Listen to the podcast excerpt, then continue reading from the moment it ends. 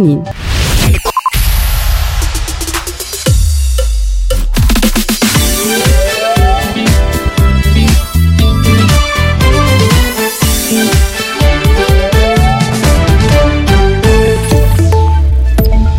Bonjour, bienvenue. Les images qui proviennent de la bande de Gaza sont la preuve de l'intensification des combats dans la région. L'armée israélienne qui frappe par les airs et désormais depuis quelques jours par la terre aussi. Sur place, la région est recouverte d'une fumée, preuve des combats et des frappes. Un feu d'artifice dont on se serait bien passé, visible de nuit comme de jour. Des images qui sont la preuve que les combats font rage mettant à mal la population. Le Hamas qui fait état de violents combats justement cours entre ces combattants et les forces israéliennes dans la bande de Gaza. C'est là que l'armée israélienne mène des incursions terrestres depuis vendredi soir, des combats violents qui touchent, je vous le disais une fois de plus, à la population.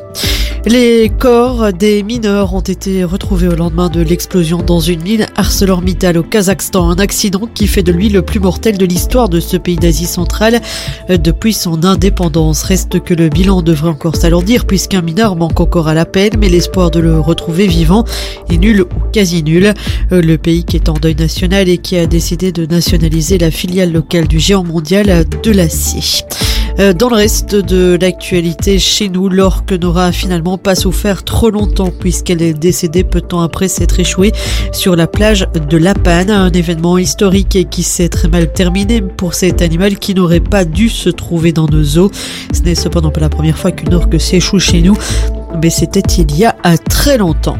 En sport football, la suite et la fin de la 12e journée de Pro League. Le club s'est imposé 2-1 face à l'Antwerp dans un match au sommet. L'Union a conforté sa première place après une victoire 1-3 à Westerlo. À l'instant, c'est la rencontre entre le Standard et la Gantoise.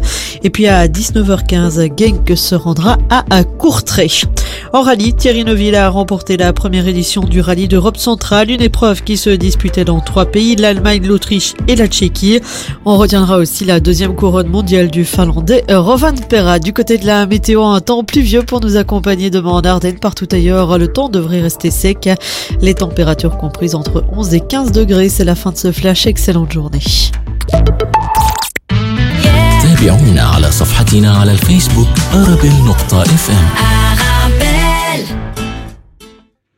مستمعينا الكرام مرحبا بكم إلى حلقة جديدة من برنامج الشوط الثالث آه، الذي يرافقكم من خلاله إدريس عمو والزميل يوسف الخروبي بحيث سنعرج على مجموعة من النتائج التي تهم أهم الدوريات الأوروبية. في مقدمتها الليغا الإسبانية والديربي والكلاسيكو الكبير الذي جمع فريقي برشلونة والريال ولو أنه لم يوفي بما كان منتظر من الناحية الفنية صحيح. كما سنعرج كذلك على مباراتي نصف نهائي السوبر ليج الأفريقي الجديد في نسخته الأولى بحيث انهزم فريق الأهلي في مباراة آه، الذهاب أمام فريق صنداوز الجنوب إفريقي بهدف لصفر فيما ستنطلق قبل آه، بعد قليل عفوا مباراة الوداد البيضاوي والترجي الرياضي في ديربي مغاربي كبير. وسيكون معنا من خارج الاستوديو من المغرب سيكون معنا الكابتن محسن نعيمي ناقد ومحلل رياضي. كما سيكون معنا من تونس كما المعتاد نبيل بناني محلل رياضي.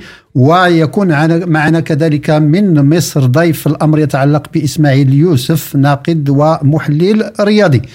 إذا مستمعينا الكرام نمر اللحظة كما آه، المعتاد إلى الدوري المحلي الدوري البلجيكي الممتاز الذي حط الرحال عند الجولة الثانية عشرة. النتائج كانت على الشكل التالي سان ترون تفوق على RWDM بإصابتين لواحدة اف سي مالين انهزم امام سيركل دو بروج بإصابتين لصفر. يوبن تفوق على شارلروا بإصابتين لصفر.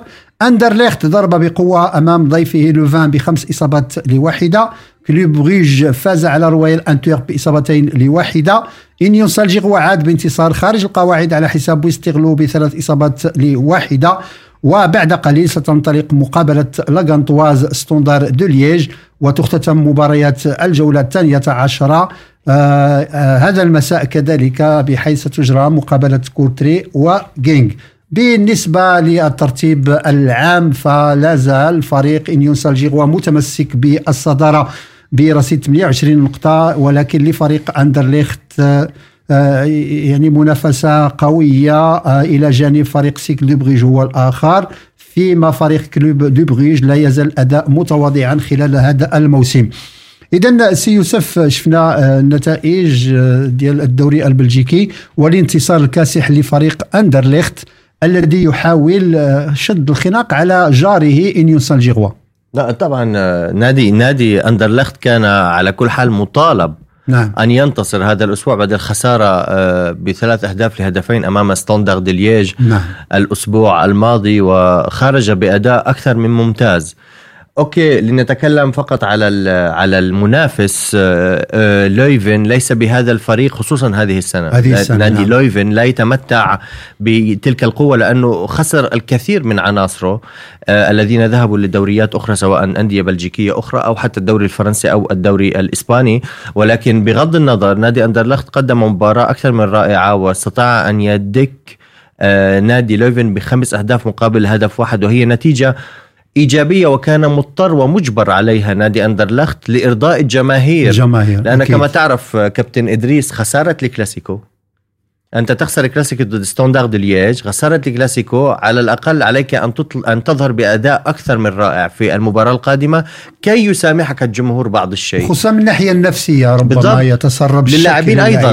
للاعبين أيضا. كما ترى آه، أندرلخت وبالرغم الخسارة التي عانى منها الأسبوع الماضي من نادي نعم. ستاندار دو لييج إلا أنه ما زال ينافس بين المركز الأول والمركز الثاني مع نادي يونيون سان جيلواز الذي يمر بفترة أكثر أكثر من رائعة هذا النادي الذي منذ ثلاث سنوات أصبح يعني رمز ومرجع في الكرة البلجيكية, البلجيكية بواقع أكيد. الحال وهنا نعود للملاحظة الذي آه، عقبت عليها كابتن أنت قبل أسابيع قليلة قلت لي آه، الأندية بروكسل أو أندية آه، الوالون نعم. غريبة بفترة بداية الدوري كانت متواضعة بعد متواضعة الشيء متواضعة بعد الشيء إلا أن حاليا أندية بروكسل تثبت أنها تستطيع المنافسة بل وتتصدر على حساب أندية آه، جينت وسيركل بروج الذين يعتبرون من الجهة الفلمانية من من بلجيكا، نتيجة ممتازة لاندرلخت، نتيجة رائعة بصدارة الدوري بالنسبة نعم. لليونيون سان جيلواز ولكن 12 مباراة ما زال نستطيع أن نقول أن لا زالت هناك منافسة بين المراكز الأولى حتى المركز السادس أو السابع تقريبا.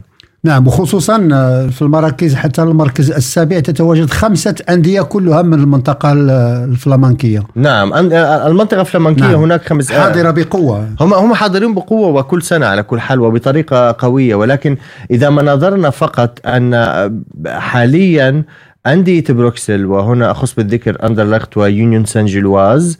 آه، لديهم آه، ينافسون بطريقة شرسة وعلى الأغلب أن أنا يعني بإحساسي نعم. المتواضع على الأغلب أن بطولة الدوري لن تخرج من من هذين الناديين خصوصا وأن أندرلخت منذ فترة كبيرة وهو مطالب بأن يفوز ويفوز بإقناع سواء كان في المباريات أو آه، في الدوري. ولكن تبقى الأندية الفلامانية أندية الشمال آه، أندية لديها مواهب قوية. ولديها إدارة ولديها العنصر المالي الذي يوفر للاعبين ولل... وللإدارة وللفنيين الاستقرار الذي يمنح الانتصارات في المباريات بشكل عام. آه، هناك ملاحظة على فريق آه، شارلغوا اللي منذ سنتين وهو النتائج ربما ما رقتش إلى مستوى كبير. نعم. يعني شفنا يعني تشكيلة الفريق يلعب كرة يعني مميزة. نعم. آه، رغم ذلك الأداء كيكون مميز ورغم ذلك النتائج تعاكس. آه، عدا عدا النتائج التي تعاكس. نادي نعم. نادي شارلغوا يمكن أنا تابعته منذ أكثر من ثلاث أو أربع سنوات أو خمس سنوات. لديه مشكلة في انتقاء اللاعبين. يعني آه، كان هناك عدد من المواهب اليافعة. نعم. أتذكر مواهب يونانية ومواهب إسبانية جاءت لتلعب بالنادي. لأن كما تعلم كابتن إدريس النوادي تمر بفترات يمتحنون بعض الأشخاص اللاعبين الصغار نعم. بالعمر بين ال 15 وال 14 وال 16 عام وإذا كانوا على مستوى جيد يدخلوهم إلى النادي كي يلعب بشكل مع النادي مع الفريق الثاني أو فريق تحت ال 17 عام حتى يصل للنادي الأول إذا ما كان مستواه جيدا نادي شارلغوا كان يمر على لاعبين رائعين جدا. نعم أكيد. ولا يأخذهم ولا ولا يلعبون معه بتاتا. وعندما يذهب النادي للبطولة المحترفة في الدوري نراه يلعب بلاعبين تقريبا دون المستوى المطلوب. أنت تلعب في دوري ممتاز بغض النظر سواء كانت بلجيكا سواء كانت قبرص سواء كانت أي بطولة بالعالم. بما أنك في الدوري الممتاز أنت مطالب بأن يكون لديك لاعبين على مستوى إدارة على مستوى حتى عنصر مالي على مستوى على أنه إذا لم تجد اللاعبين الذين تبحث عنهم في آه، قلب النادي أو أو أو أو نعم. في في في اللاعبين الناشئين استقطب لاعبين من الخارج لذلك أنا لا أستغرب وصولهم لهذا المستوى الذي يعتبر بعض الشيء متدني نادي شارلروا ينافس قد لا يهبط هذا العام ولكن آه، النتائج السلبية تؤثر بشكل كبير على المشجعين. المشجعين غير راضيين نعم. بتاتا عن نادي شارلغوا وبالنسبة لفريق ستوندار دو ليج آه، يعني بعد الانتصار ديالو في الديربي آه، يعني الفرنكوفوني على فريق اندرلخت عنده مقابلة قوية خارج القواعد أمام لا غانتواز نعم كيف ترى هذه المقابلة؟ والله هي هي المقابلة يعني هو تقريبا لم يكن آه، هو فاز بآخر ثلاث مباريات نعم. نادي ستاندارد لييج وكان لديه نتائج إيجابية وهو ارتفع تقريبا في آه، تصنيف إلى المركز الثاني عشر المركز الثامن. ثامن. وإذا ما فاز بالمباراة الناقصة سوف يطلع يظهر يعني يقفز للمركز الخامس بشكل مباشر ويصعد للمنافسة يقترب من الأربعة الأوائل. نادي لا غانتواز طبعا نادي صعب جدا ويعتبر كمان كلاسيكو آخر أو ديربي آخر من نوع ثاني لأنه يعتبر بين ناديين قويين في في في بلجيكا. قد يكون نادي ستاندارد لييج لديه اليد العليا في هذه المباراة؟ لأن لأنه يمر في فترة ممتازة جدا يعني فترة فترة انتصارات رائعة وخصوصا الفوز في الكلاسيكو هو يعطي دفعة معنوية رائعة للاعبين وللإداريين وكل المتواجدين. لذا أنا أتوقع أن يكون نادي ستاندارد لييج صاحب اليد العليا في هذا الماتش ولكن تبقى هناك يبقى هناك منافس نعم. على مستوى أمامك وقد يسجل هدف أو هدفين ويلعب بالدفاع ويستغل ويستغل الضعف المعنوي نعم. للاعبين و و و ويخسرك المباراة آه، في اسفل الترتيب يوسف آه، فريقين منذ سنوات وهما يعاني الأمرين سواء في القسم الثاني أو في القسم الأول يعني الأداء ديالهم دائما يكون علامة استفهام نعم. الأمر يتعلق بفريقي كورتريك وفيسترلو نعم بغض النظر فعلا نادي كورتريك فاز بمفاجأة على نادي بروج على نعم. فكرة ال ال الأسبوع الماضي. آه، ولكن برغم هذا الفوز إلا أنه لديه الكثير من الخسارات فهو لن يخرج عن المركز الخامس عشر ونادي فيسترلو لن يخرج عن المركز السادس عشر حاليا. نادي كورتريك ثمان نقاط ونادي فيسترلو سبع نقاط. طبعا هي من الأندية التي تعاني عانت كما ذكرتم آه، السنة الماضية للبقاء وستعاني هذه السنة أيضا. للبقاء. ليس هناك ليس هناك استقطاب جيد للاعبين. ليس هناك حتى اذا إذا ما نظرت أو تابعت مباريات الدوري البلجيكي لهذين الناديين لن ترى هناك مستوى مقنع. أي نعم فازوا على نادي بروج وهذه تحدث مرة يعني. نادي آه، نعم. هي, هي لا تحدث بكثرة في الدوري الإنجليزي. الدوري الإنجليزي مثلا من السهل أن تلاقي نادي يقبع في آخر الترتيب نفس المستوى نعم. نفس المستوى اللاعب السريع وكذا. قوية. بالضبط. هنا نادي كورتريك ونادي فيسترلو يعني آه، سيكون عليهم من الصعب جدا أن ينافسوا على المراكز إلى الأمام. يعني لن أراهم أبعد من المركز الرابع عشر أو الثالث عشر. تبقى المنافسة قريبة جدا مع أندية لويفن وميكلين وأندية مولمبيك. أندية نعم. نادي مولمبيك للأسف آه، كنا نأمل به كانت بداية مميزة نعم. لكن بدأ تراجع في النتائج كنا نأمل به بصراحة نتائج أفضل من ذلك خصوصا وأنه يمثل العاصمة البلجيكية بروكسل ولديه عناصر مميزة عناصر يافعة جدا ولاعبين مغاربة كمان يعني نعم. لاعبين يلعبون على مستوى رائع جدا ولكن آه، ما زال الوقت مبكرا إذا مستمعينا الكرام من طبيعة الحال سنواصل معكم بقية الفقرات لكن نمر لحظة لنرفع على مسامعكم أذان صلاة العشاء حسب توقيت مدينة بروكسيل والضواحي.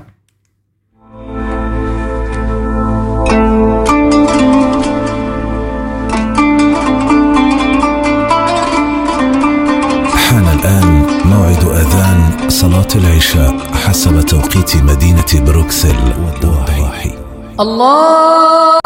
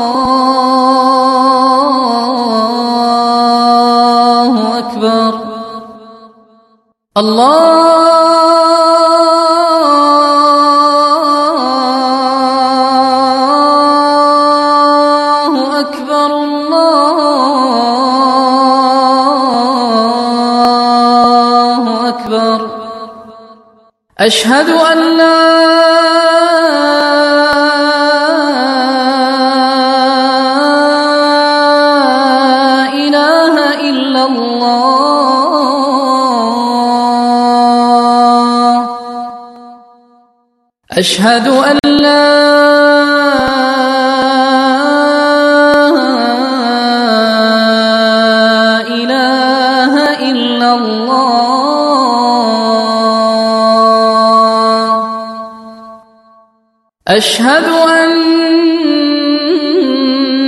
محمد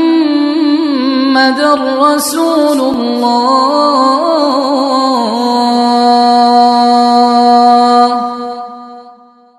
أشهد أن محمد رسول الله.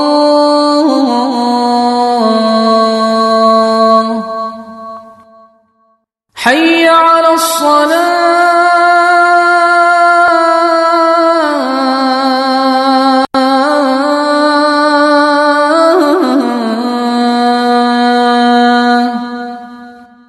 حي على الصلاة.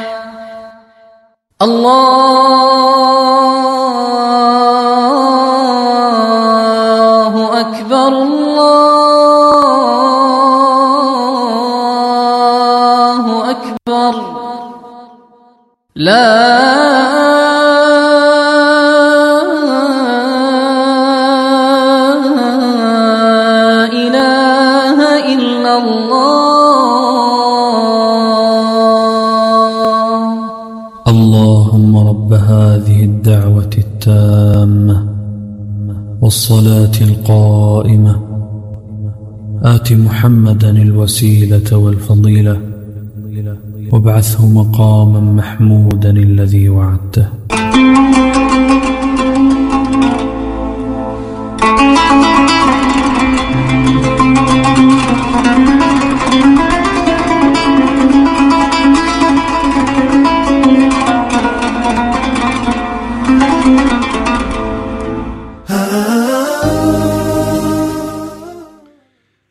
إذا مستمعينا الكرام رفعنا على مسامعكم أذان صلاة العشاء حسب توقيت مدينة بروكسل والضواحي. وسنواصل معكم من طبيعة الحال هذه الجلسة الرياضية الأسبوعية من برنامج الشوط الثالث.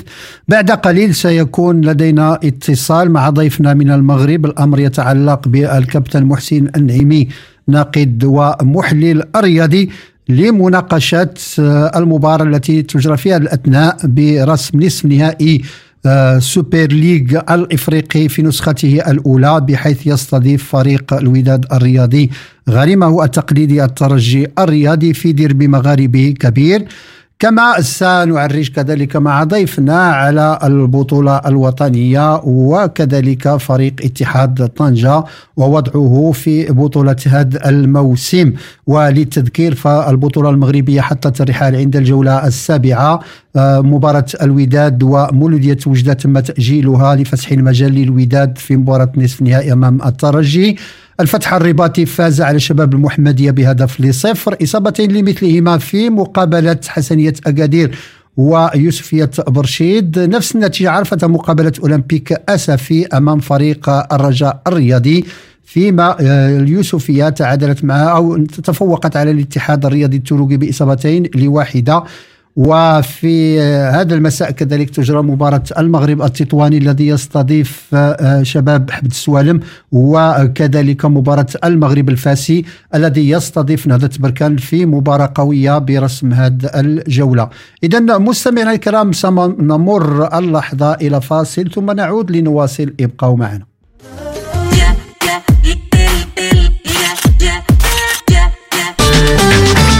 Bienvenue chez Aswaxous, votre rayon boucherie ouvre ses portes. Et eh oui, Aswaxous, en plus de l'alimentation générale, découvrez la boucherie de Aswaxous. Viande et volaille halal de qualité à des prix imbattables, c'est chez Aswaxous. Rendez-nous visite rue Blaz 218 222 1000 Bruxelles. En tant que maman, c'est un vrai challenge de se rappeler des goûts de chacun. Moi, j'achète les sauces Belzina. Ils proposent une large variété de sauces. Ça permet de varier les goûts et toute la famille y trouve son compte. Les sauces Belzina, la saveur authentique.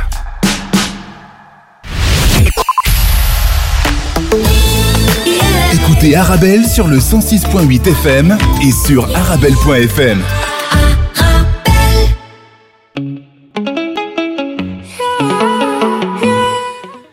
إذا مستمعينا الكرام مرحبا بكم من جديد ولمن يتحق للاستماع إلينا أنتم في تتبع البرنامج الرياضي الأسبوعي الشوط الثالث. وحتى لا أطيل عليكم معنا الخط من المغرب الناقد والمحلل الرياضي محسن النعيمي. أهلا بك. تحية لكل المستمعين والمستمعات. ديال برنامج الشوط الثالث واذاعات راديو ارابيل اذا أستسمح الكابتن لأن تجرى في هذه الأثناء مباراه قوية بين فريقي الوداد والترجي برسم نصف نهائي سوبر ليغا الإفريقي في نسختها الأولى. أين وصلت المباراة وما هي الأجواء؟ نعم أستاذ إدريس اذا الدقيقه 17 دائما الشوط الأول من هذه المباراة الكبيرة اللي كتجرى بالمركب الرياضي مولاي محمد الخامس بمدينة الدار البيضاء بين فريق الوداد وفريق الترجي لحد الساعة التعادل صفر لمثله الجميل في الأمر في هذه المقابلة. هو الحضور الجماهيري الكبير في دونور في كازابلانكا يعني الملعب مملوء عن آخره. حضور قياسي. مباراة جميلة لحد الساعة الوداد. يسيطر الترجي لعب يعني بواحد التحفظ كبير يعني شيء عادي لأن الفريق التونسي يلعب خارج القواعد. لحد الساعة التعادل صفر لمثله مباراة جديرة بالمتابعة. مباراة الذهاب في انتظار مباراة الإياب هذا الدوري الإفريقي اللي فيه واحد المبلغ مالي آه، مغري جدا. يعني الانديه نعم. المشاركة وخاصة البطل اللي يحصل على 4 الملايين ديال الدولار. يعني الفائز بهذا اللقب. اذا نتمنى التوفيق ممثل كرة القدم المغربية. فريق الوداد لحد الساعة تعادل صفر لمثله وأجواء جميلة. بمدينه الدار البيضاء. أه، كما تعرف أه، الكابتن أن هذه البطولة كتجمع أربعة أندية كبيرة على المستوى الإفريقي. أه، يعني أطرافها كاين ثلاث أندية ما يعني عربية. الأهلي الترجي والوداد إلى جانب صنداوز الجنوب إفريقي. اذا أندية كبيرة لها طموح لها يعني وزن كبير على الساحة الكروية الإفريقية. إذا في اعتقادك ما ما ما هي ارتساماتك وما هي يعني انتظاراتك بالنسبة لهذه الأندية الأربعة؟ من سيكون يكون البطل؟ نعم فعلا. اولا هي مبادرة ممتازة للاتحاد الإفريقي لكرة القدم.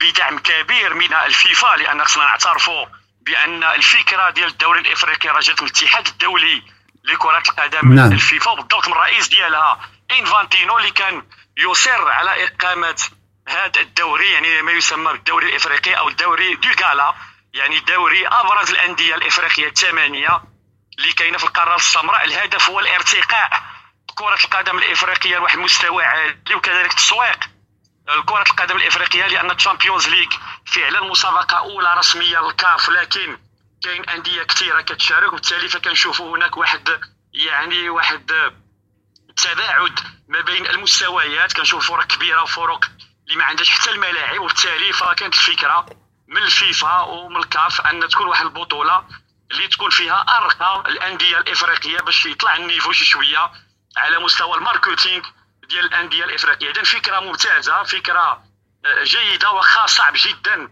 التنظيم ديالها في واحد الأجندة زمنيه اللي هي ضيقة. يعني شفنا ان وقت وجيز نعم. المباريات لأن ما كاينش واحد المتسع ديال الوقت في ظل الضغط الكبير ديال الأجندة ديال الاتحاد الإفريقي لا على مستوى دوري الأبطال أو لا على مستوى كأس الكاف. إذا مبادرة طيبة مغرية فيها لي سبونسور كبار فيها آه يعني موارد مالية مهمة. في انتظار التجويد ديالها في النسخ القادمه إذا كنعتقد بأن الأندية الآن اللي وصلت لل semi-final فهي يعني بشكل منطقي أنها نشوفوها لأن دائما عودتنا الأندية ديال الشمال الافريقيه أنها دائما تكون يعني مسيطرة يعني في العشر سنوات الأخيرة يعني طولا وعرضا على المسابقتين ديال ال Champions والكاف. نفس الشيء وقع هذه السنة في النسخة الأولى ديال الدوري الإفريقي وبالتالي فكيبقى دائما الفريق الجنوب الإفريقي صن داونز يعني هو اللي كيقدر يتواجد دائما مع الأربع الأواخر. وشفنا بأن يعني الأندية الأخرى إنيمبا ولا سيمبا ولا نعم. من الأندية الأخرى يعني يعني واحد رجعت واحد التراجع اللي هو خطير. وبالتالي فالصراع مرة أخرى سينحصر على أندية شمال إفريقيا. وكنعتقد بأن المباريات ديال الاياب هي اللي غتعطينا الوجه حقيقي لأن نعم. دائما المباريات ديال الذهاب في المسابقات الإفريقية عمرها ما كتعطينا يعني نعم.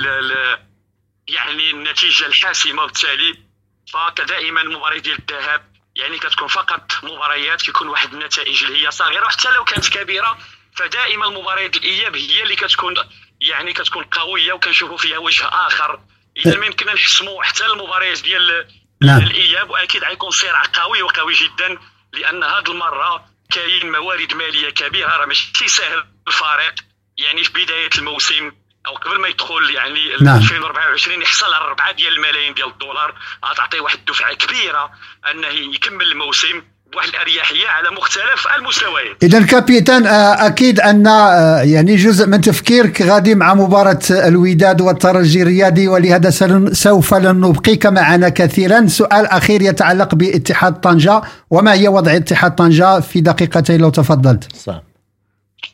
مرحبا أستاذ إدريس بالنسبة لاتحاد طنجة فقبل قليل يعني تجرات مباراة في إطار هذه نعم. الجوله من البطولة الاحترافية المباراة اللي كانت مدينة قنيطرة. بين فريق الجيش الملكي متصدر الترتيب وفريق اتحاد طنجة. اتحاد طنجة اليوم قدم أداء أحسن وأفضل من المباريات السابقة لكن نفس الإشكال اللحظات الأخيرة كاين هناك واحد الهشاشة في التركيز كاين هناك واحد الضعف ديال التركيز خاصة في 10 دقائق الأخيرة. الفريق استغل هذه المرحلة ديال التوقف الدولي وعمل معسكر تحت إشراف المدرب عمر نجحي في مدينة الجديدة لكن شفنا نفس الإشكال اللحظات الأخيرة اليوم شفنا فريق الجيش الملكي يفوز نعم. بهدف اليسار الهدف تسجل في الدقيقه 84 اذا يطرح مرة أخرى نفس التساؤل. علاش اتحاد طنجه كيكون في المباراة مزيان؟ ودائما هذه شفناها حتى الموسم الماضي. حتى الموسم الماضي أكيد. نفس الملاحظة نفس الملاحظة. الفريق كيبدا المباراة بشكل جيد كيلعب المباراة ولكن كاين إشكال التعامل يعني والتأقلم مع الضغط اللي كيكون في اللحظات الأخيرة. وتدبير وتدبير 90 دقيقة ديال المباراة. والتدبير كذلك من الناحية البدنية ولكن نعم. تساؤل لأن علاش مشاو الجديده بطبيعه الحال المكتب المسير اقترح المدرب يمشيو الجديده باش يرفعوا من السقف البدني للاعبين لأن كلشي شاف يعني الضعف ديال الجانب البدني ولكن شفنا اليوم نفس الإشكال كاين تحسن في الأداء لا ما نساوش أن الفريق لعب مع الجيش الملكي راه حامل اللقب والمتصدر ولكن على العموم نفس الإشكال كان الفريق اليوم كان يقدر يخرج بالتعادل يعني بسهولة. للاسف نفس الإشكال إذا خاص المدرب عمر نجحي والان كاين واحد الضغط جماهيري كبير. شفته قبل قليل في نعم. مواقع التواصل الاجتماعي والصفحات ديال العشاق ديال الفريق الطنجاوي أن كاين واحد الضجيج كبير على المدرب على المدرب. خاص يعني تدارك الأمر قبل فوات الأوان لأن كنعتقد بأن الفريق هذه السنة كاين تركيبة بشرية ولكن لا جيستيون كيف ما قلت السي ادريس باقي فيها الخلل. نعم. إذا كابتن كان بودنا أن يشارك معنا الزميل يوسف الخروبي في النقاش لكن بما أن المباراة آه، ديال الوداد يعني مستعجل آه، الكابتن. مستعجلة نتركك لمتابعة على الأقل بعض الدقائق من الشوط الأول ونشكرك مرة أخرى بتواجدك معنا كابتن. شكرا كابتن. نعم. شكرا آه، أستاذ إدريس. وهنا دائما رهنا الإشارة وتحية لكل المستمعين المستمعات راديو أرابيل. وكل التوفيق الفريق الوداد الرياضي علاش لا إن شاء الله نشوفوه حامل النسخة الأولى من الدوري الإفريقي. إذا مستمعينا الكرام تتبعتم معنا مداخلة الكابتن محسن النعيمي ناقد ومحلل رياضي من المغرب وأعود إلى زميلي يوسف الخروبي. كما أشار الكابتن على المنحة التي المخصصة للنسخة الأولى من سوبر ليج الأفريقي. يعني في اعتقاد الكابتن هذه الحوافز المالية ستساهم هذه الأندية كما شرط حينما تحدثنا عن الدوري البلجيكي طبعا. الأندية اللي عندها موارد مالية من طبيعه الحال عندها اختيارات في الانتداب ديال الانتدابات وازنة وعندها إمكانيات مادية باش يعني اللاعبين يكونوا في صحيح. أحسن أداء ديالهم آه، يعني في اعتقادك هذه بادرة طيبة خصوصا ملي كتجي من الاتحاد آه، العالمي لكرة القدم هي بادره بادره بادرة ممتازة جدا وأكثر من رائعة ولكن هنا يعني نفتح باب الحوار عن نعم. بطولة سوبر الليج نعم. الأوروبية التي عرضت أيضا لفترة من الفترات وصار فيها مشاكل نادي ريال مدريد نعم. عرضها نعم. وكمل ولكن نعم. بالنسبة للأندية الأفريقية وعرضها وتواجد الأندية العربية الذي لها داع وخبرة كبيرة في على المستوى الأفريقي وعلى المستوى العالمي. وأنا أخص بالذكر الترجي الرياضي الوداد الرياضي والأهلي المصري, المصري. وطبعا ما يسعدنا بالأمر أن من المؤكد سيكون قطب عربي بالنهائي أكيد. بين الوداد إن شاء الله أو الترجي الرياضي التونسي سيكون هناك قطب عربي.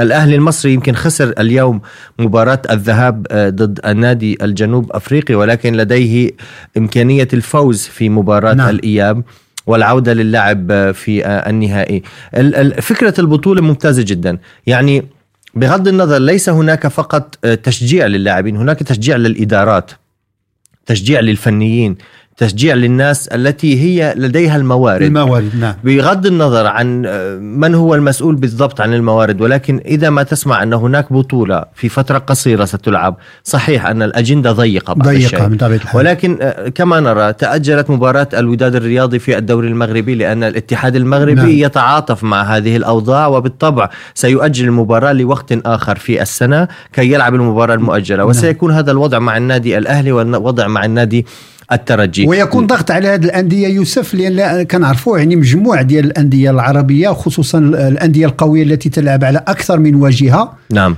ربما دكه الاحتياط ما فيهاش لاعبين بمواصفات كبيرة اللي تجعل الفريق يلعب أكثر من عدد من المباريات وهذا اللي كيجعلوا ربما كيكون ضغط على اللاعبين ويكون تراجع على المستوى ديال الأداء المستوى البدني على نعم. كل حال المستوى البدني. يكون هناك تراجع خصوصا أكيد. وأنه عندما ينهي هذه البطولة لن يكون هناك فترة راحة من الاتحاد الدولي سواء كان الاتحاد المصري المغربي نعم. أو, أو, أو, أو التونسي سيدخل في نطاق الدوري المحلي بشكل مباشر وسيدخل في نطاق دوري أبطال أفريقيا بشكل مباشر لن نعم. يكون هناك فترة راحة ولكن تبقى هذه على جنب وفكرة أن هناك مبلغ مادي مغري 4 ملايين آه، دولار طبعا نتكلم عن أندية الوداد والترجي والأهلي لديهم طبعا موارد مالية, موارد مالية كبيرة أكيد. كنت أحبذ شخصيا لو أن هناك إمكانية لأندية أخرى في, في الدوريات المغاربية تستطيع المشاركة لنيل هذا هذا المبلغ لأن هذا المبلغ سيعطي دفعة معنوية خصوصا وقبل انتقالات الشتوية, الشتوية. التي ستبدأ أكيد. بعد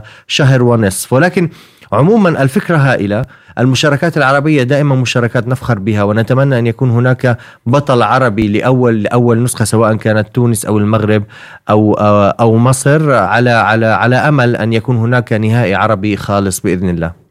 أه، إذا أه، يوسف إحنا يعني نشوفوا الاتحاد الدولي لكرة القدم في كل مرة يعني يأخذ مبادرات من المبادرات لتشجيع نعم. وتطوير كرة القدم صحيح. وكانت إفريقيا يعني إلى وقت قريب سيوسف ما كتستفدش من هذه الإمكانيات الهائلة اللي كتملها لا فيفا لكن شفنا الآن على أن آه، لا فيفا ولات يعني كتعتبر إفريقيا من المناطق التي تستحق أن آه، يعني أن يعتنى بها وأن توفر جميع الإمكانيات المادية لتطوير هذه اللعبة. يمكن يمكن مشاركات مشاركة المنتخب المغربي والأداء الرائع الذي أجبره أجبر العالم كله على ملاحظته خلال كأس العالم فتح الأنظار على الوضع بالقاره أفريقيا ك ككامل يعني لن نتكلم آه، يعني لم لم يأتي الشيء من محض الصدفه من فراغ واقعيا نعم. الاداء اداء الأداء المنتخبات المغربيه المغاربية نعم. المنتخبات العربية في قارة أفريقيا فتحت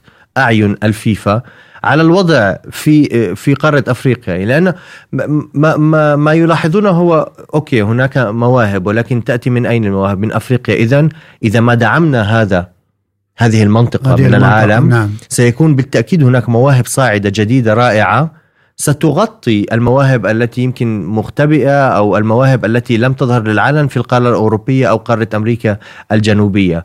الفيفا تعامل مع الموضوع بذكاء نعم. على فكرة كابتن إدريس 4 ملايين دولار okay مبلغ رائع بالنسبة لهذه الأندية على الصعيد ولكن الإفريقي. بالنسبة للفيفا هذا مبلغ ولا شيء أكيد 4 ملايين دولار خصوصا إذا ما تريد أن تقارنه بأي بطولة أوروبية نعم. سواء كان الدوري ولا المؤتمر الأوروبي ولا دوري أبطال أوروبا لن ي...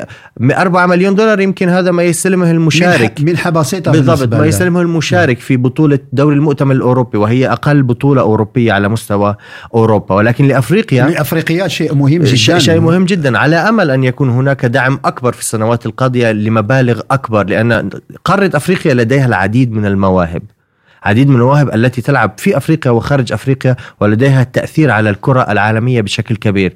لذا طبيعي أن يأتي دعم من الفيفا لأفريقيا. طبيعي. جدا. وخصوصا المواهب الإفريقية هناك إغراءات مالية طبيعي. يعني مادية تجعلهم يبحثون عن أندية كبيرة. طبعا. في الوقت اللي الأندية الإفريقية ربما ما ما عندهاش إمكانيات اللي غيمكن توفر. صحيح. يعني واحد.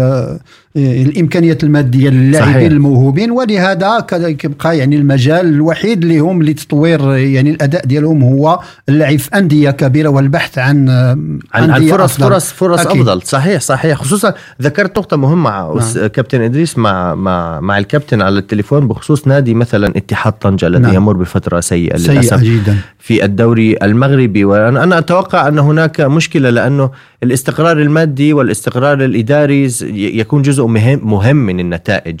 الناس لا ترى إلا الذي موجود على أرضية الملعب ولكن هناك الجزء الخلفي وراء أرضية نعم الملعب. نعم أكيد طبعا تدبير. هو سيكون مؤثر بشكل كبير. من حق هذه الأندية أيضا أن تشارك في بطولات. نعم. على أمل إن شاء الله أن يكون لديها الحظ في المشاركة في بطولات إن شاء الله بحول الله. إذا مستمعينا الكرام سنواصل معكم الجلسة الرياضية من حلقة جديدة من برنامج الشوط الثالث. نمر اللحظة إلى استراحة غنائية ثم نعود لنواصل. ابقوا معنا.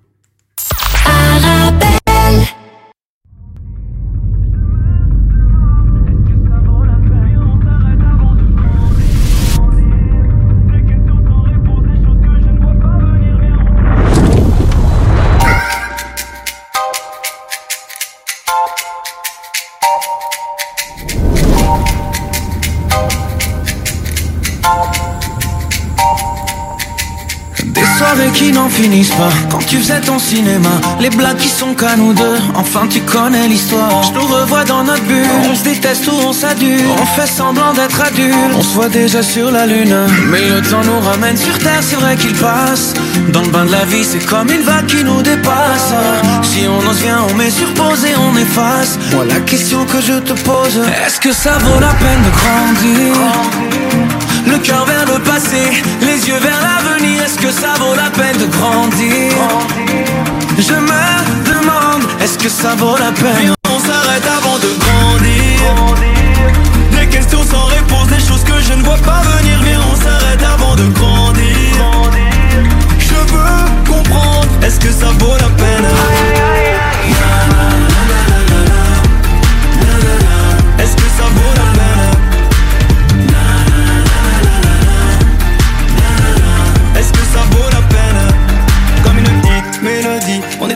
sans soucis. Ce que la vie a fait de nous, c'est ce qu'on a fait de nos vies. Qui nous l'aurait prédit, ce qu'on est devenu aujourd'hui. Je veux te faire une confidence, je repense à ce temps béni.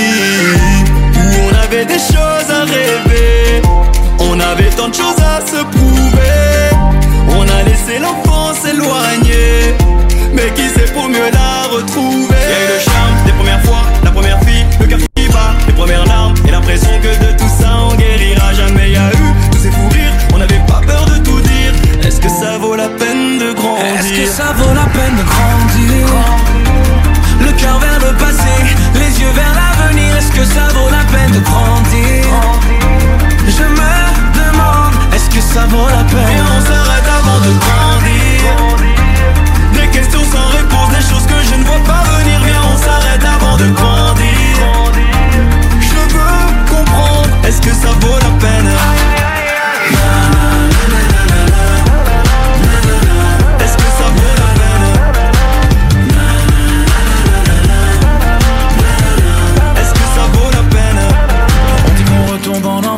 je dis que vers l'enfance on s'élève.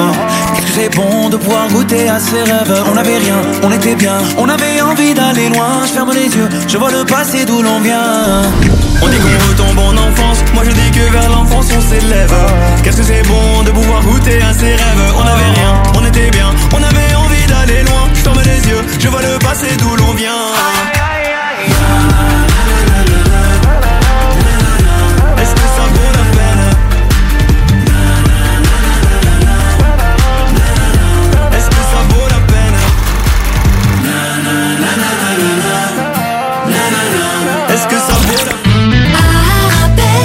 Écoutez Arabelle sur le 106.8 FM et sur arabelle.fm.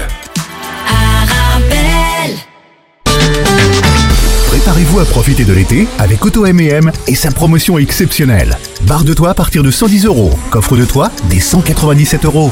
Équipez votre véhicule pour cet été. Et ce n'est pas tout. Bénéficiez d'une remise de 40% sur tout l'entretien de votre voiture.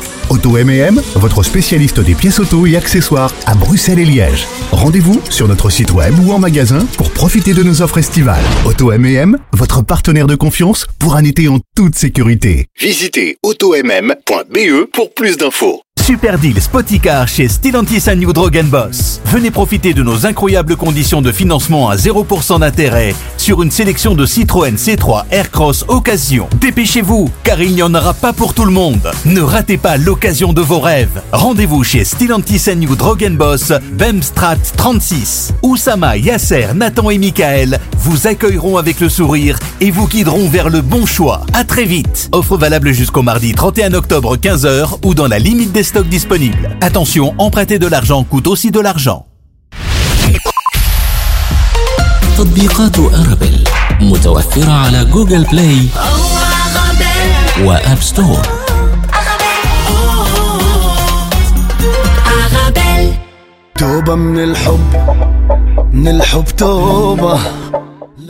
إذا مستمعينا الكرام مرحبا بكم من جديد وحتى لا أطيل عليكم معنا الخط من تونس الكابتن نبيل بناني ناقد ومحلل رياضي. أهلا بك. مساء النور لكل مستمعي إذاعة دربات إذا كابتن نستسمح لنا سنأخذ شيئا من الوقت خصوصا وأن هناك مباراة قوية تجمع الغريمين التقليديين الوداد الرياضي والترجي الرياضي برسم نصف نهائي سوبر ليج الإفريقي. أكيد نحن الآن نتابع في مباراة قوية جدا مباراة بين الوداد المغربي والترجي الرياضي التونسي. وصلنا تقريبا الآن دقيقة 42 من منذ بداية هذه المباراة الشوط الأول ولا زالت النتيجة سلبية صفر لصفر. هل يمكن القول كابتن ان هذا الشوط الأول يعتبر جس النبض بين الفريقين ولو أن الفريقين يعني سبق لهم أن يعني لعبوا مباريات عديدة وأسلوب كل لاعب معروف عند الآخر؟ أكيد. قبل أن نحلل الشوط الأول أو ردهات تقريبا ما زالت ثلاثة دقائق. نعم. نهايته لازمنا ننوه اولا بالجمهور حقيقة جمهور أكثر من رائع يزين المدارج حقيقة هذه النقطة يعني مرة أخرى تحسب للكرة المغربية. وللجميع تقريبا الفرق المغربية لما تشوفها تلعب يعني مدارج ما تتخيلش يعني أجواء كبيرة ياسر دفع أكيد كبير للوداد البيضاوي الوداد البيضاوي لأنه اليوم يواجه الترجي الرياضي التونسي صحيح هو في نصف نهائي السوبر الأفريقي المسابقة جديدة لكن هو أيضا في مباراة ثأرية نقولها بكل صراحة نعم ثأرية نعم. رياضيا بعد تقريبا ما أفتك منها لقب 2019 برسم نعم. تربيط أبطال أفريقية ونحن نتذكر تلك المباراة جيدا كتونسيين أو كمغاربة يعني ليست المباراة سهلة على الوداد. نعم. في ضغط كبير ظهر على جل لاعبي الوداد. مع انت تعرف قيمة اللاعبي الترجي انه لاعبي الترجي عندهم خبرة وعندهم سبق على الفرق المغاربية في الانتصارات. نعم. يعني من الناحية الذهنية والنفسية هناك خلينا نقول مشكل بالنسبة للاعبي الوداد في الناحية هذه.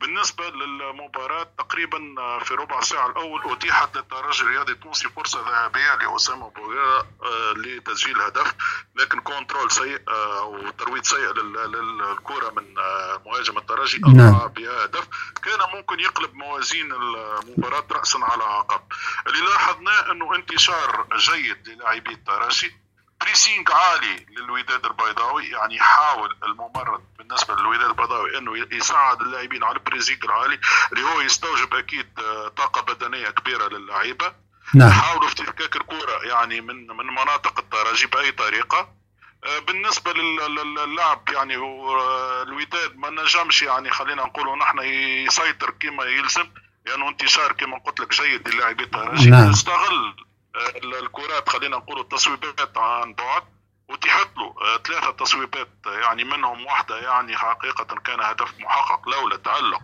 الحارس معز بن شريفية اللي عاد أيضا هو بهذه المناسبة هذه إلى شباك الترجي وعود نعم. يعني المقام في التشكيل الأساسي وحارس الخبرة آه، بعدين الآن في نهاية الشوط تقريبا نزل الريتم الوداد وأصبح الترجي يهاجم وتحط له أيضا هو فرصة كبيرة لكن الحارس حولها إلى ركنية كابتن نبيل طبعا أهلا وسهلا فيك معنا على عبر أثير إذاعة أرابيل. كابتن النادي الترجي سأعقب على نادي الترجي بهذه الفترة الأخيرة. نادي الترجي هناك نتائج إيجابية كثيرة سواء كانت على مستوى الدوري أو على البطولات القارية لأننا نرى على الدوري بالنسبة للدوري التونسي هو متصدر المجموعة بالرغم من أنه ينقص مباراة ناقصة بسبب المباريات الأفريقية ويصل اليوم إلى نصف نهائي بطولة السوبر ليج الأفريقية.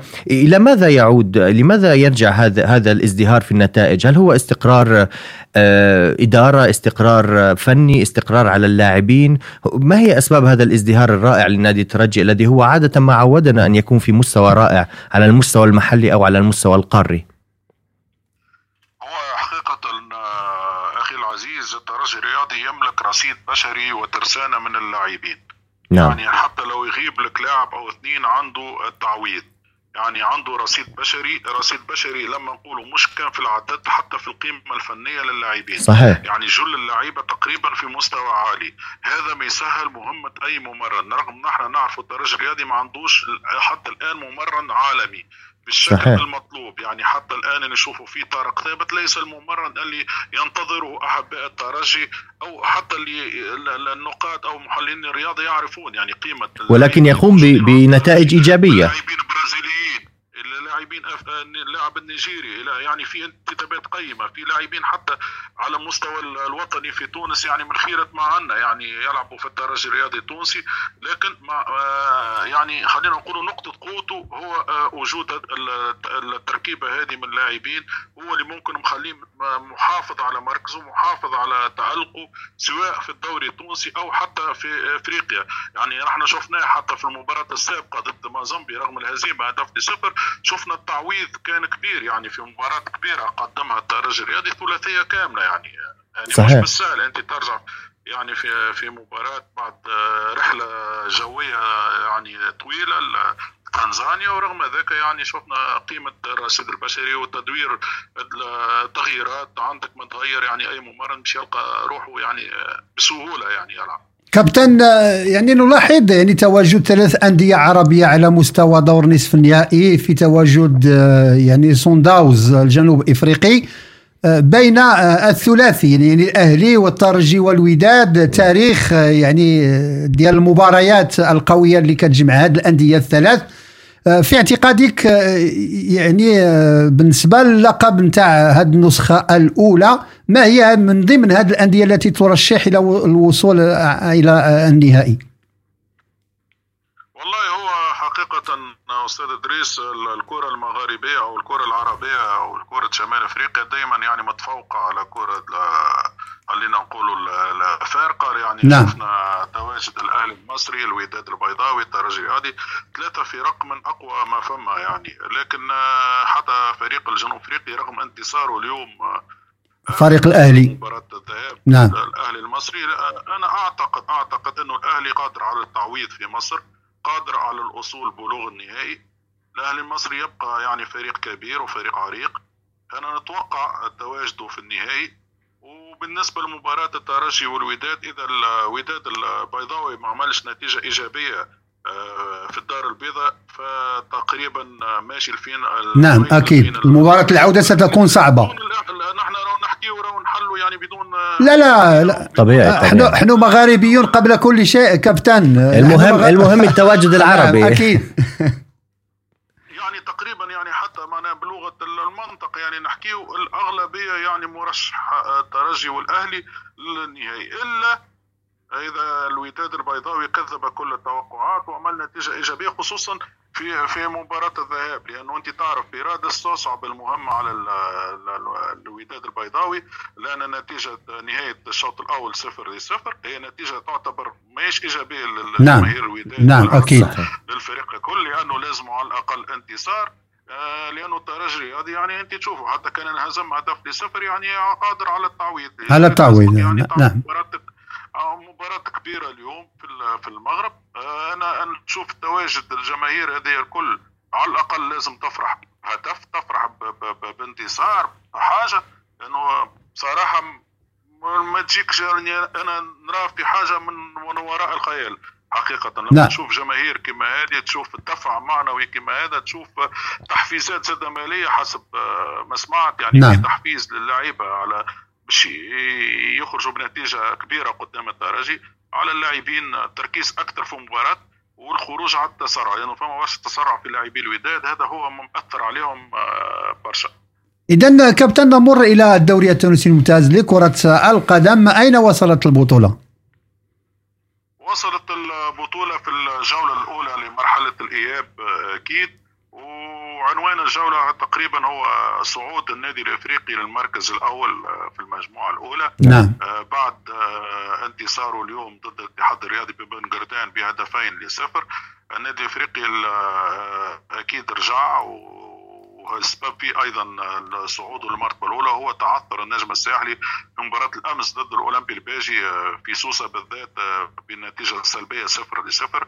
هذا ما خلى النادي الإفريقي يطلع للصدارة ب 15 نقطه ويليه النجم ب 14 والأولمبي الباجي 13 نقطة. هذا الثالوث اللي قاعد يقدم في مرحلة أولى خلينا نقولوا مرحلة جيدة كسبوا عدة نقاط على بقية الفرق في مجموعاتهم. بالنسبة للمجموعة الثانية لاحظنا مباراة كبيرة قدمها النادي الرياضي البنزرتي أمام النادي الصفاقسي خرج بالتعادل صفر لصفر. هو ما خلى أكيد الترجي يحافظ على الصدارة رغم نقصه لزوز مباريات. صحيح. بما أنه مشارك الآن في السوبر الأفريقي فهناك مباريات للتدارك بالنسبة للترجي. والاتحاد المنستيري اللي كان معفى من هذه الجولة أيضا ب 13 نقطة يتقاسم المركز الأول مع الترجي الرياضي كابتن هناك أقاويل عن المدرب القادم لنادي الترجي الرياضي فاندنبروك إذا لم تخني الذاكرة. ما هي صحة أو مصداقية هذه الأقاويل؟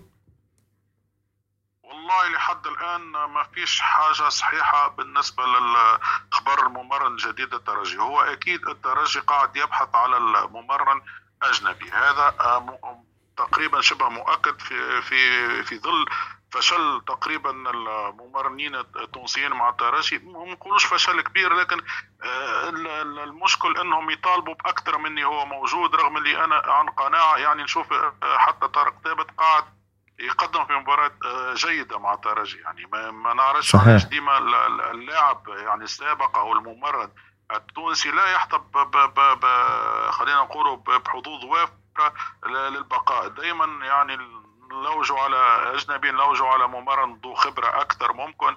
يقول لك الترجي الآن باش يوصل أدوار كبيرة ممكن يخمم في رابطه الأبطال. أنت تعرف باش ندخلوا لدور المجموعات. يعني في برشا حاجات في الأذهان الله أعلم يعني شنو اللي باش يصير لكن ما فيش حاجة رسمية لحد الآن. إذا كابتن نبيل بناني نتركك لمتابعة الشوط الثاني من مباراة الديربي المغاربي الكبير بين الفريقين الكبيرين الوداد الرياضي والترجي الرياضي ونشكرك مرة أخرى بتواجدك معنا.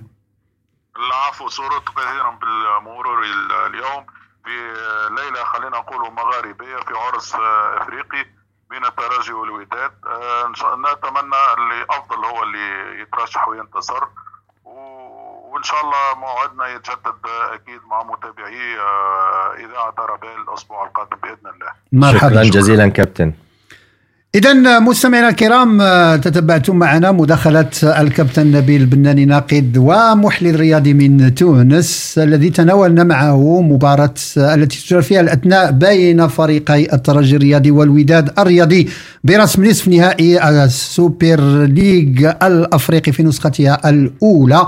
وكذلك مستجدات عن الدوري التونسي الممتاز لكرة القدم. وقبل أن نتابع معكم بقية الفقرات نمر لحظة إلى استراحة غنائية ثم نعود لنواصل ابقوا معنا. استمتعوا بالاستماع إلى الموسيقى مع إذاعة أرابيل. لا لا لا لا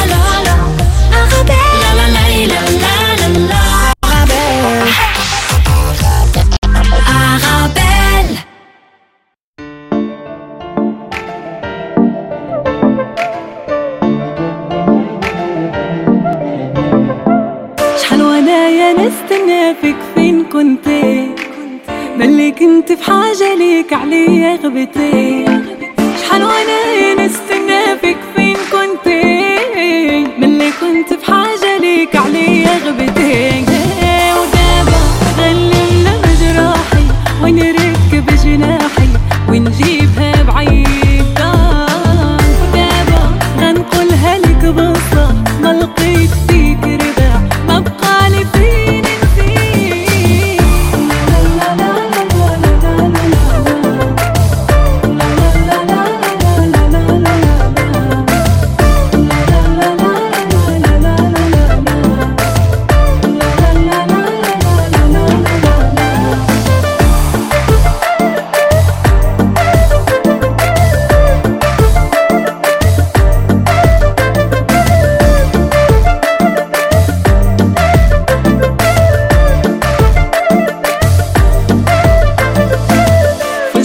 غدرتي بيا هذا فضل وخير كبير.